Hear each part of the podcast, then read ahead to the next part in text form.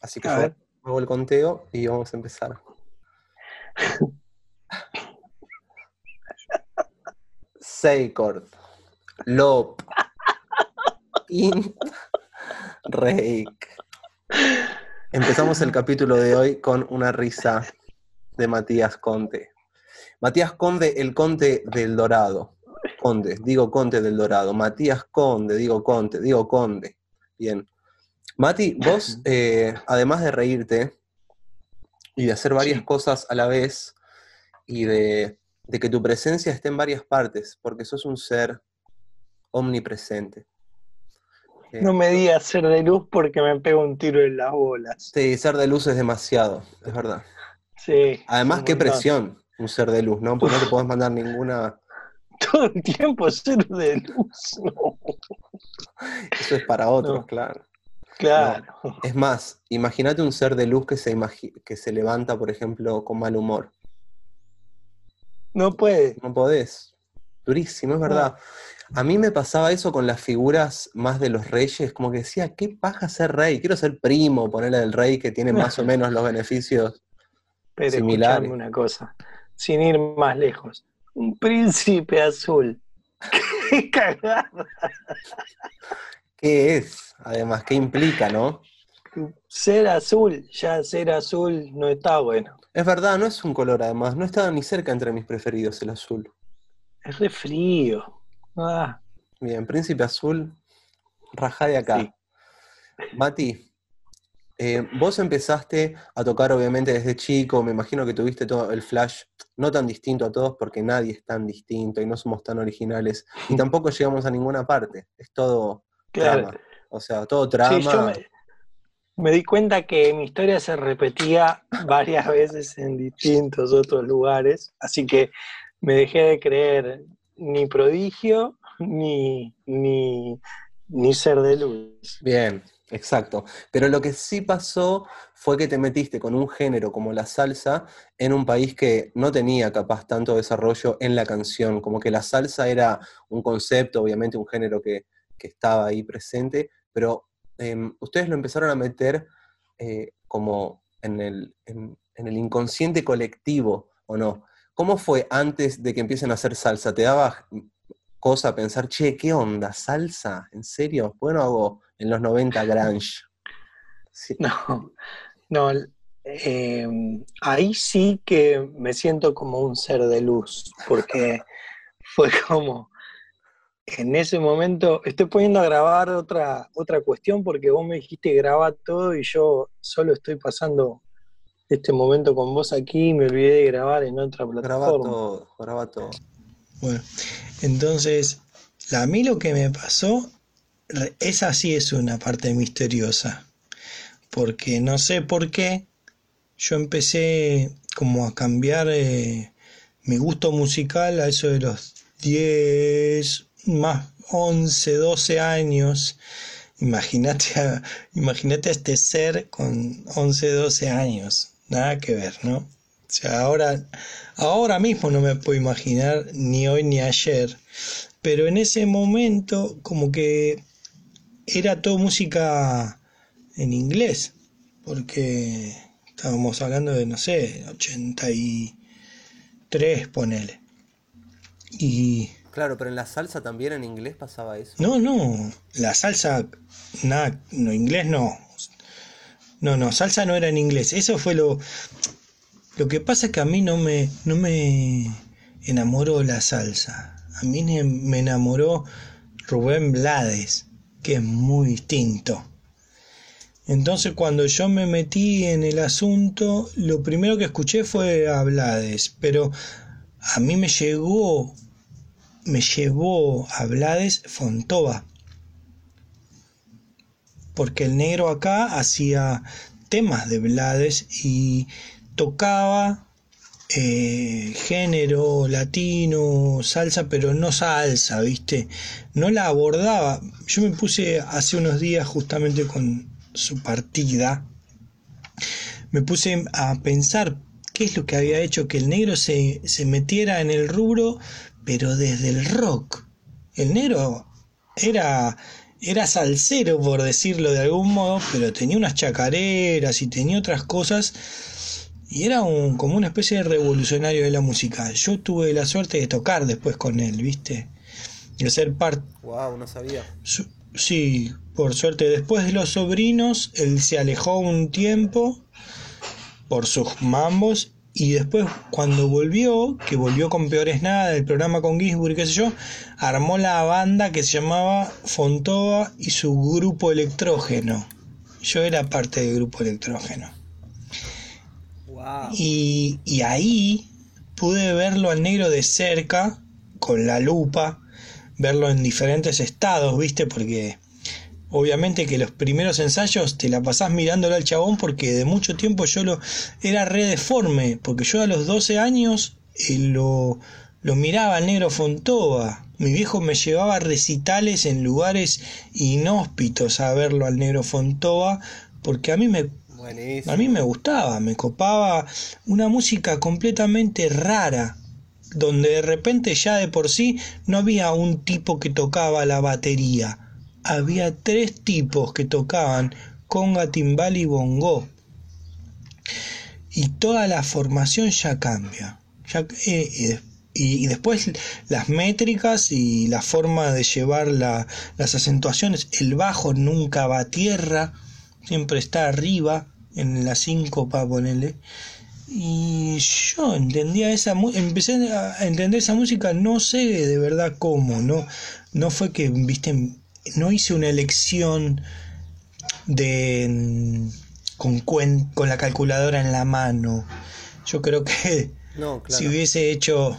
Lo que es, lo que es muy loco de, toda esa época es que nadie sabía bien eh, cuál era el género, digamos, que estaba predominando, entonces también creo que había más experimentación. Ahora hay experimentación, pero digo, era más jugado esa formación donde quizás lo que más estaba pegando era no sé, formaciones de trío, que ya había, me imagino, sintes, venían de toda la onda, inclusive, no sé, de otras orquestaciones más del rock. Sí, yo qué sé, en ese, yo en esa época la verdad que vivía como en una burbuja musical, porque fue además, yo empecé a cantar a los 10 años, va, no, cantaba desde antes, mi, mi, viejo y mi vieja son músicos, mis tíos son músicos, yo soy el hijo, el primer hijo de, de, que llegó, o sea, soy el primo mayor, el nieto mayor, después tengo, ahora tengo primos músicos que la rompen, tengo mis hermanos que son músicos, tengo Sasha, tu hija la Sasha, que le mandamos un abrazo. Sasha, y está Toto también que le da el freestyle como loco,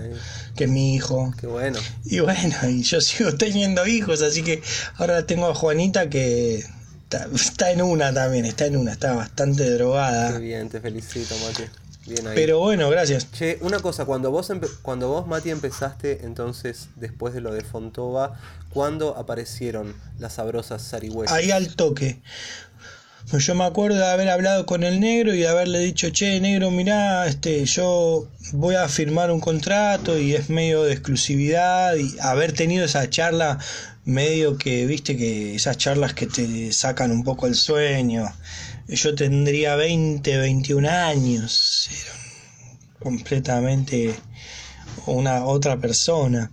Y, él me dijo, sí, Mati, no se preocupen porque eh, estaba mi hermano también en la banda, éramos conga y bongo. Mi hermano tocaba la conga, Nahuel, y yo tocaba el bongo con el negro. ¿Sabés que en la banda estaba eh, Daniel Massa, Ricardo, Nol Ricardo Nolé, hijo, y estaba Quintino, Sinali, Juan Cruz Durquiza, Albe Ferreira, Pablo Rodríguez, era Daniel Massa me parece de las voces más lindas de, toda esta región. Me parece que hay un disco de boleros que tiene que lo estuve escuchando mucho, muy hermoso. Entonces ustedes agarran y empieza como las sabrosas arihuellas con una promesa. ¿Qué onda ya arrancar con la presión de contrato de exclusividad y demás? Porque es muy común que las editoriales o las, las grandes como multinacionales, Universal, Sony, todas esas hagan contratos de publicidad pero muy pocos artistas tienen exclusividad artística. Mm.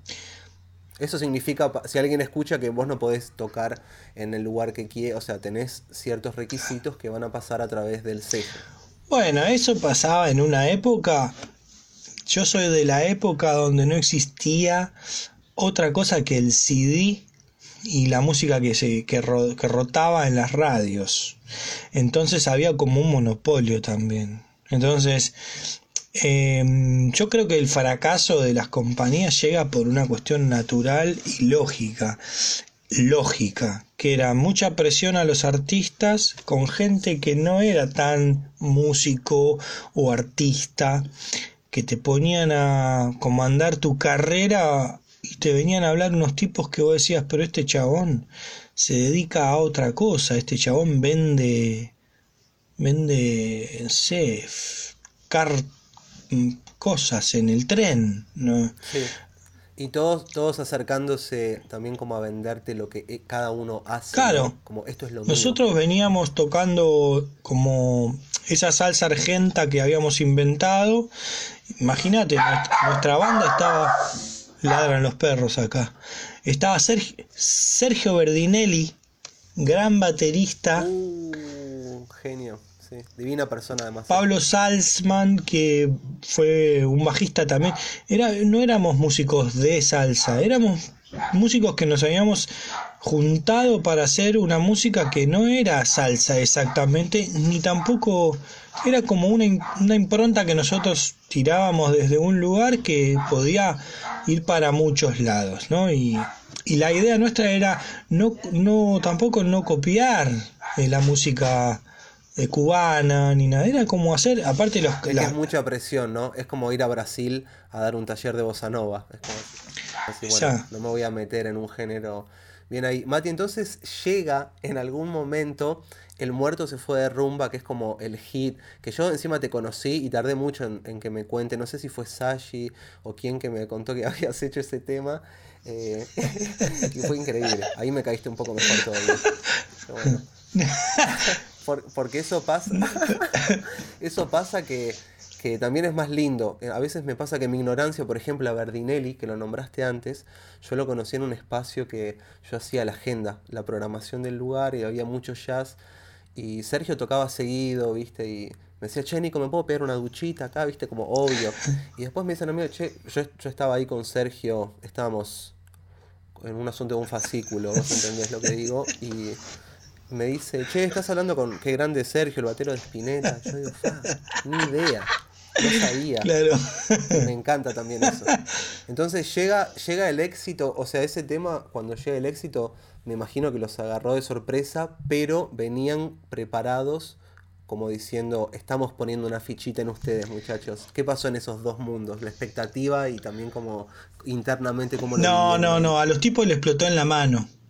Los tipos no habían puesto ni un, ni un gramo de, de, fe en nosotros. Nos habían largado así, nos grabaron el disco y dijeron, bueno, cuando terminamos de grabar el disco, el disco tenía 11 temas y nos mandaron a la casa de vuelta. O sea, nadie siguió el laburo nuestro. Cuando terminamos el disco, les presentamos el disco que grabamos en el pie. Les, les dijimos, bueno, eh, vengan a escuchar. Vino el presidente que era Piombi. Escuchó, eh, muy lindo, muy lindo, chicos. Pero no escucho la canción esa que pam, pam, pam. ¿Cómo? Pam, pam, pam. Así como.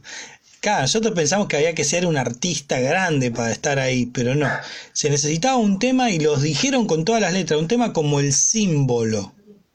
Levantando las manos, tan, tan, tan, tan. Nosotros dijimos, bueno, yo en los fogones de, del Cangallo Yule cantaba Caballero, Caballero con mis padres y la gente se levantaba enloquecida. Entonces yo salía con una chica en ese entonces que me dijo, che, ¿por qué no tocan ese tema? caballero, caballero, y se lo muestran a esta gente, así le dejan de romper las pelotas. Bueno, dijimos, en realidad dijimos, no, no, no, nada que estamos en otra. Pero como mandamos 11 temas más para concursar, terminó ganando este. Qué lindo. y ustedes estaban, no, nosotros escuchamos Belan Sebastian, escuchamos Yes, pará. Claro, porque obvio, Sergio tocaba Chicorea y era un campeón. Yo escuchaba a Pablo Milanés y Silvio Rodríguez, Rubén Blades, pero para ese momento necesitábamos un, un gol en el, en el ángulo del arco, pero ¿desde dónde? Bien, pero sucede, pero ¿en, en qué método? O sea, en esa época, ¿dónde pega? ¿En la radio? ¿En dónde? ¿Cómo Eso pasó en Uruguay primero. En el verano uruguayo, más precisamente en Punta del Este, se ve que se pasaron el tema un par de es medio verga larga que, que se pasaban música y la, la jerga popular, ese, eso que vos dijiste. Ah, ok, bien. Claro. Y de ahí en más, que nosotros en ese momento estábamos haciendo la, pasando la gorra en la 3 en Villa Gesell. Con el, con el grupo al hombro, ¿entendés? Nada que ver nos llama, porque lo hacíamos todos los veranos, íbamos a Gessel, tocábamos en la calle y de la calle nos llevábamos la gente a los diferentes pubs. A la, a la noche tocábamos en tal lado y era un golazo, porque levantábamos buena gorra y después la gente venía al, al bar donde tocábamos, era publicidad instantánea y muy entradora. En la época de los stickers también, ¿no? Perdón, que las bandas tenían stickers. Sí, obvio, tenía calcomanía, qué sticker, calcomanía. Bueno, la, la cosa es que ahí fue cuando de repente estábamos viviendo en una galería de prestados en, en los locales de Gessel, en una galería muy parecida al Paseo de los Artesanos, ¿sí? En los locales, yo tenía un local, el bajista otro, mi hermano otro, nos los habían dado y nosotros tocábamos en la galería tres veces por semana a pulmón. Pero los locales no funcionaban, nos estaban albergando solamente. ¿Como una tienda, ponele? Una gran galería con locales cerrados, que no ese, ese verano no había abierto porque no había dado el cuero. Entonces nosotros vivíamos ahí, hasta que un día llaman por teléfono al locutorio de la galería que sí funcionaba y me habla un tipo de Uruguay y me dice, hola, ¿qué tal? ¿Cómo estás? ¿Sos uruguayo? Sí, pero ¿por qué hablas como una persona de Latinoamérica de la otra parte? Porque Latinoamérica podemos ser todos. Y entonces me dice, no, porque yo tengo un programa de música latina, no sé cuánto, y le digo, pero... ¿Y nosotros qué tenemos que ver con todo eso? No, lo que pasa es que nosotros eh, estamos buscándolos a ustedes porque ustedes están en, en, los número uno de las radios. Ah, y yo acá pasando la gorra, acá en Villa Gesell. Sí, el tema de ustedes está en, los, en las radios top, en los primeros puestos. Así que quisiera hacerte una nota. Bueno, fenomenal, dije yo. En algún momento pensé que por ahí me quería tocar porque yo era tenía 21 años y estaba muy muy fuerte en ese entonces. Eras candente, digamos. Para tenía pelo pelo muy largo. Y dije, bueno, fenómeno. Será el momento también, porque no me niego a nada, ¿no? Y ahí fue cuando me hizo la nota. Sí. Perdón, antes de que cuentes cómo te hizo la nota, uno de mis sueños es porque nunca estuve con un hombre todavía, como que nadie me calentó digamos. Pero me encantaría enamorarme de un tipo a los 75, ponele, enamorarme grosso y que todos los paradigmas se vayan de lado, casi sobre el final. Yo ya pensé en eso, pero lo que pasa es que enamorarte es mucho. No, enamorarme grosso, yo menos que eso no quiero, no sé vos, vos elegís lo que quieras para tus 75. Pero yo lo que pienso es que para enamorarte primero tienen que pasar otras cosas, que vos tenés que dejar que pasen. Vos sos muy racional, vos sos muy racional, querés explicar las emociones. Entonces te llama el tipo y ¿qué pasa? Sí, y el tipo me hace una... Claro, hace una nota y al toque cuando termina la nota me dice, yo, los, yo te traigo para Uruguay. Y ahí dije, bueno, ahí va, sí. Y ahí yo fui para Uruguay primero y después fue la banda. Y cuando llegué al... me bajé en el buquebús en los pasillos de la dársena sonaban las radios, sonaba nuestras canciones, el muerto se fue de rumba, cosa que acá no pasaba. Caballero, eso retumba y retumba. El muerto se fue de rumba. Una pregunta, antes, antes de que sigas, porque la gente necesita saber la opinión tuya sobre mí y conocer cuánto yo te influencié. ¿Es cierto que yo estoy entre uno de los 78 artistas que más te influenciaron en esta última semana? Yo creo que te quedas corto porque vos estás presente en cada momento en que creo que es un 92% o más. Hermoso. Hay una vez, voy a contar una anécdota y continuamos, que estábamos cantando con Mati y con Sasha, su hija, y habíamos eh, preparado un tema de, de Mati, hermoso, y obviamente la idea era, bueno, tres aparentemente cantantes, vamos a armonizar. Mati, buena onda, me dice, Nico, haz una cosa, andala fácil, cantate una quinta.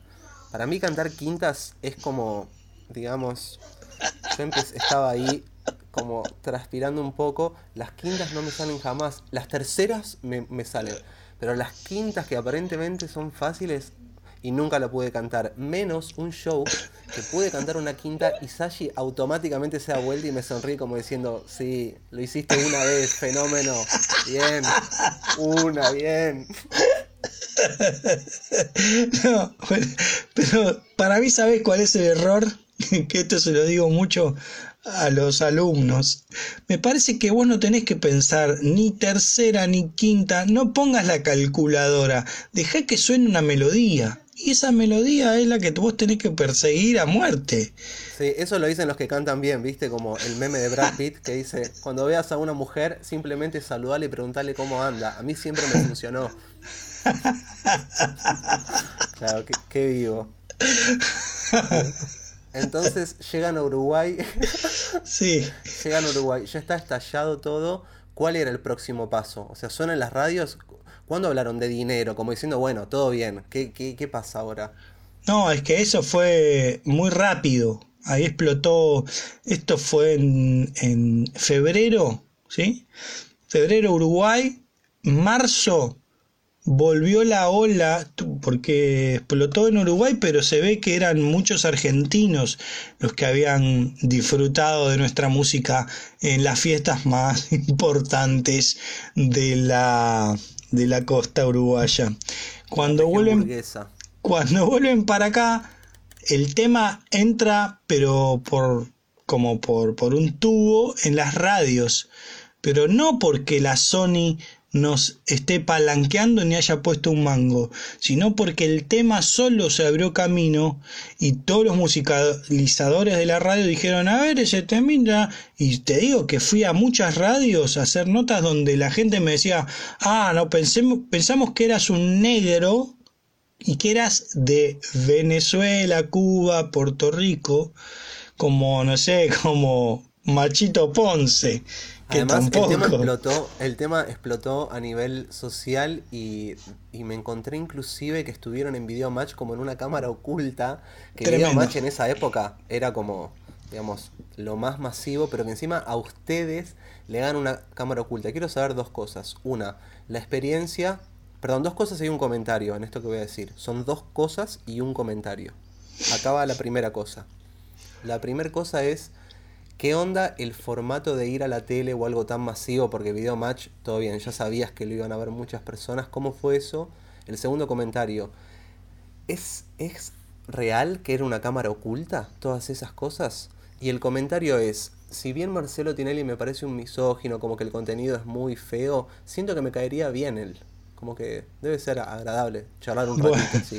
Está buenísimo. Bueno, voy por partes. Primero, eh, estar en Videomatch en ese entonces para nosotros era como cumplir un deseo, pero también cumplir con la programación. Porque de Videomatch habíamos pasado por Susana, por Mirta y todos los eh, dinosaurios que controlaban eh, la pantalla y el número de rating y todo eso, pero con la diferencia de que por suerte, y yendo a la última tuya, Marcelo en ese entonces no era el Marcelo de ahora. Era un, un, tipo que salía a cenar y se encontraba con nosotros tocando en el Coyote, que fue como nos conocimos, y él nos invitó a tocar a sus mil programas de video match, así empezó la relación, y él vio una banda de pibes muy jóvenes de salsa, de argentinos, y se recontracopó el tipo. Dijo, no, yo los tengo que ayudar y los tengo que hacer eh, presentar con la Sony. Él fue el que nos habilitó un par de, de jugadas importantes. Pero te digo que el tipo en ese entonces era un chabón que recién, que era amigo de Badía y que recién había pegado el, el ¿entendés? El salto. Sí, además en esa época Spinetta tocó con, en, en Videomatch también.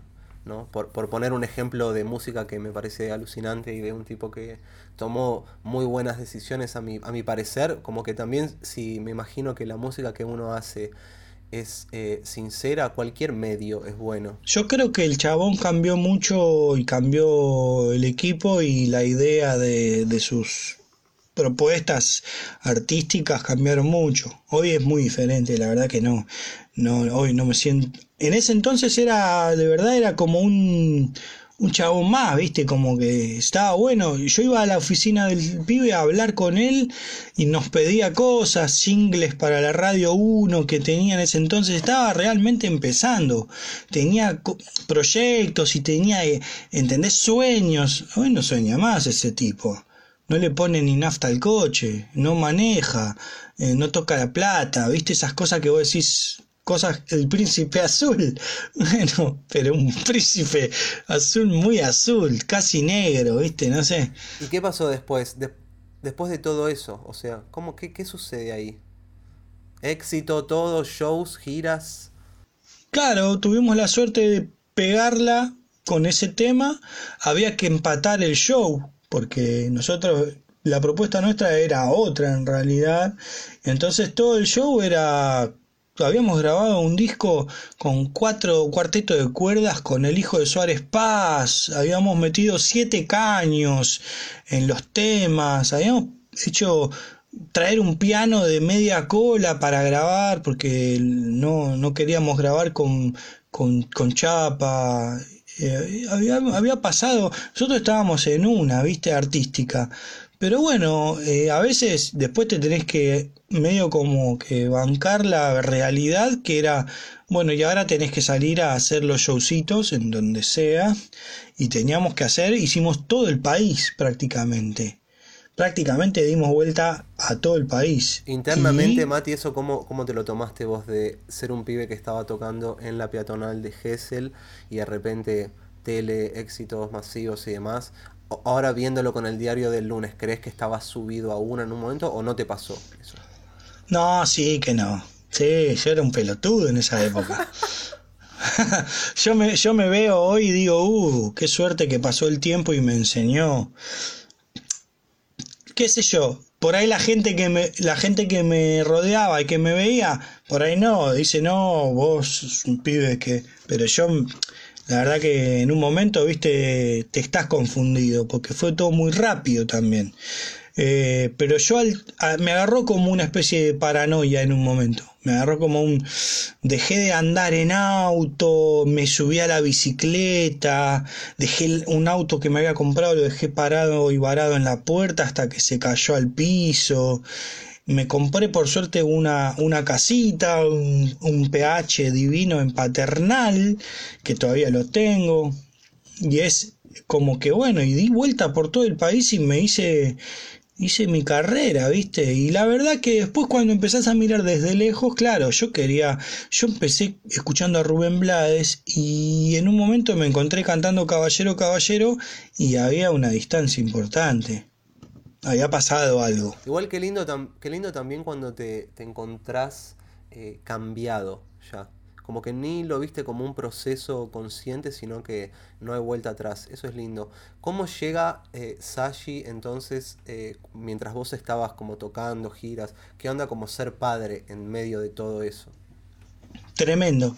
Eso fue, yo creo que eso fue lo que me acomodó, fue lo que me terminó. Ya yo sentí una alarma interna, pero Saya, la llegada de Saya a mi vida, yo tendría, yo tenía 25 años cuando Saya llegó. Em, un pibe, un pebete. Sí, me, me enderezó todo. Me, me hizo pensar muy bien en lo que estaba haciendo y en lo que quería mostrarle a mi hija. Y creo que fue realmente volver a mi, a mi raíz, por ahí también dejando mis viejos, me acuerdo de charlas con mi viejo, no, pero vos tenés que seguir haciendo eso y andar a tocar acá y hasta allá y seguí con el Muerto se fue rumba, yo no quería tocar más el Muerto se fue rumba, lo toqué durante tres años y, y en un momento dije, quiero tocar mis canciones nuevas porque también seguía componiendo, si no sentía que le estaba pegando, lo, lo estaba longeando a una vaca muerta que tenía tirada en el living y comiendo de ahí, ¿viste? Y dije, no, tengo algunas canciones que me, me gustaría llevar para adelante y los probé de mil maneras. Hice mi proyecto solista con un montón de amigos, con Mati Méndez, con Javi Kalecki, con la negra Silvia, con Álvaro Torres, eh, con Muso, con Pipi Piazzola, que, con el Tano Martelli, con mucha gente que, estuvo al lado. Y de repente pintó la descarga, que llegó medio ahí cuando yo ya estaba hay, hay, una persona muy importante que fue un trompetista que se llama eh, Fabián Beglio, que es el tropical Beglio. El chungo también Roy, el chungo Roy. Eh, Pablo, Pablo Simon también estuvo en la movida y, Fuchi también, eh, Sebastián Fuchi.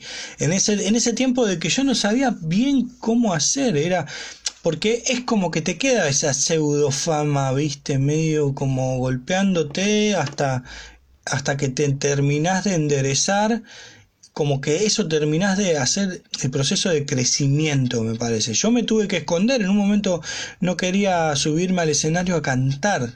Entonces, como yo toco la viola y también toco percusión, me escondí, va, no me escondí, me, me, quería parar en otro lugar del escenario donde no dé tanto la luz para seguir aprendiendo, porque había como perdido esa, esa cuestión y sentía como que necesitaba reconstruirme. Entonces hice eso, empecé a tocar percusión, ahí me convocaron de otros grupos, donde estuve varios, varios meses o casi años también. Laburé con los Midachi de percusionista, hice canciones para otras gentes, grabé como sesionista, guitarra y percusión también, hasta que de repente me junté con el Tano Martelli y creamos la descarga. Que al principio era una reunión de jam, de músicos, y después terminó siendo una orquesta, que es la orquesta que hoy ya tiene 11 años. Mati, cuando, cuando pasa todo esto de la descarga, que es como tu, tu banda actual, pero que ya llevan sus años, sacaron discos, mantiene un poco la raíz de, la salsa, ¿te agarró esa cosa de decir, che, de nuevo salsa? ¿Qué onda? ¿Van a comparar la descarga con las arigüeyas? ¿Cómo lo explico? ¿Había expectativas porque si el género era el mismo, eh, tenías que ir hacia algún lugar? No, me, ahí me di cuenta que, que hay algo que se ve que no, viste, no, realmente ancestral, que debe venir de algún, de algún lado, que, que lo mío es esto. Ahí me di cuenta que ya estaba grande y que lo que quería hacer y lo que sabía hacer mejor y con lo que mejor me identificaba era esto, tocar en clave. Yo no puedo, no, como que agarro la viola y si no hago con el pulgar un tumbado, no, no me camina nada, como que, no sé, puedo tocarte una zambita o un tango o algún tema hasta del rock nacional, pero a tierra me cuesta un montón. Bien ahí. También usas, Mati, una especie de guitarra bajo, como que las cuerdas graves son de bajo y las horas de guitarra, ¿cómo es eso?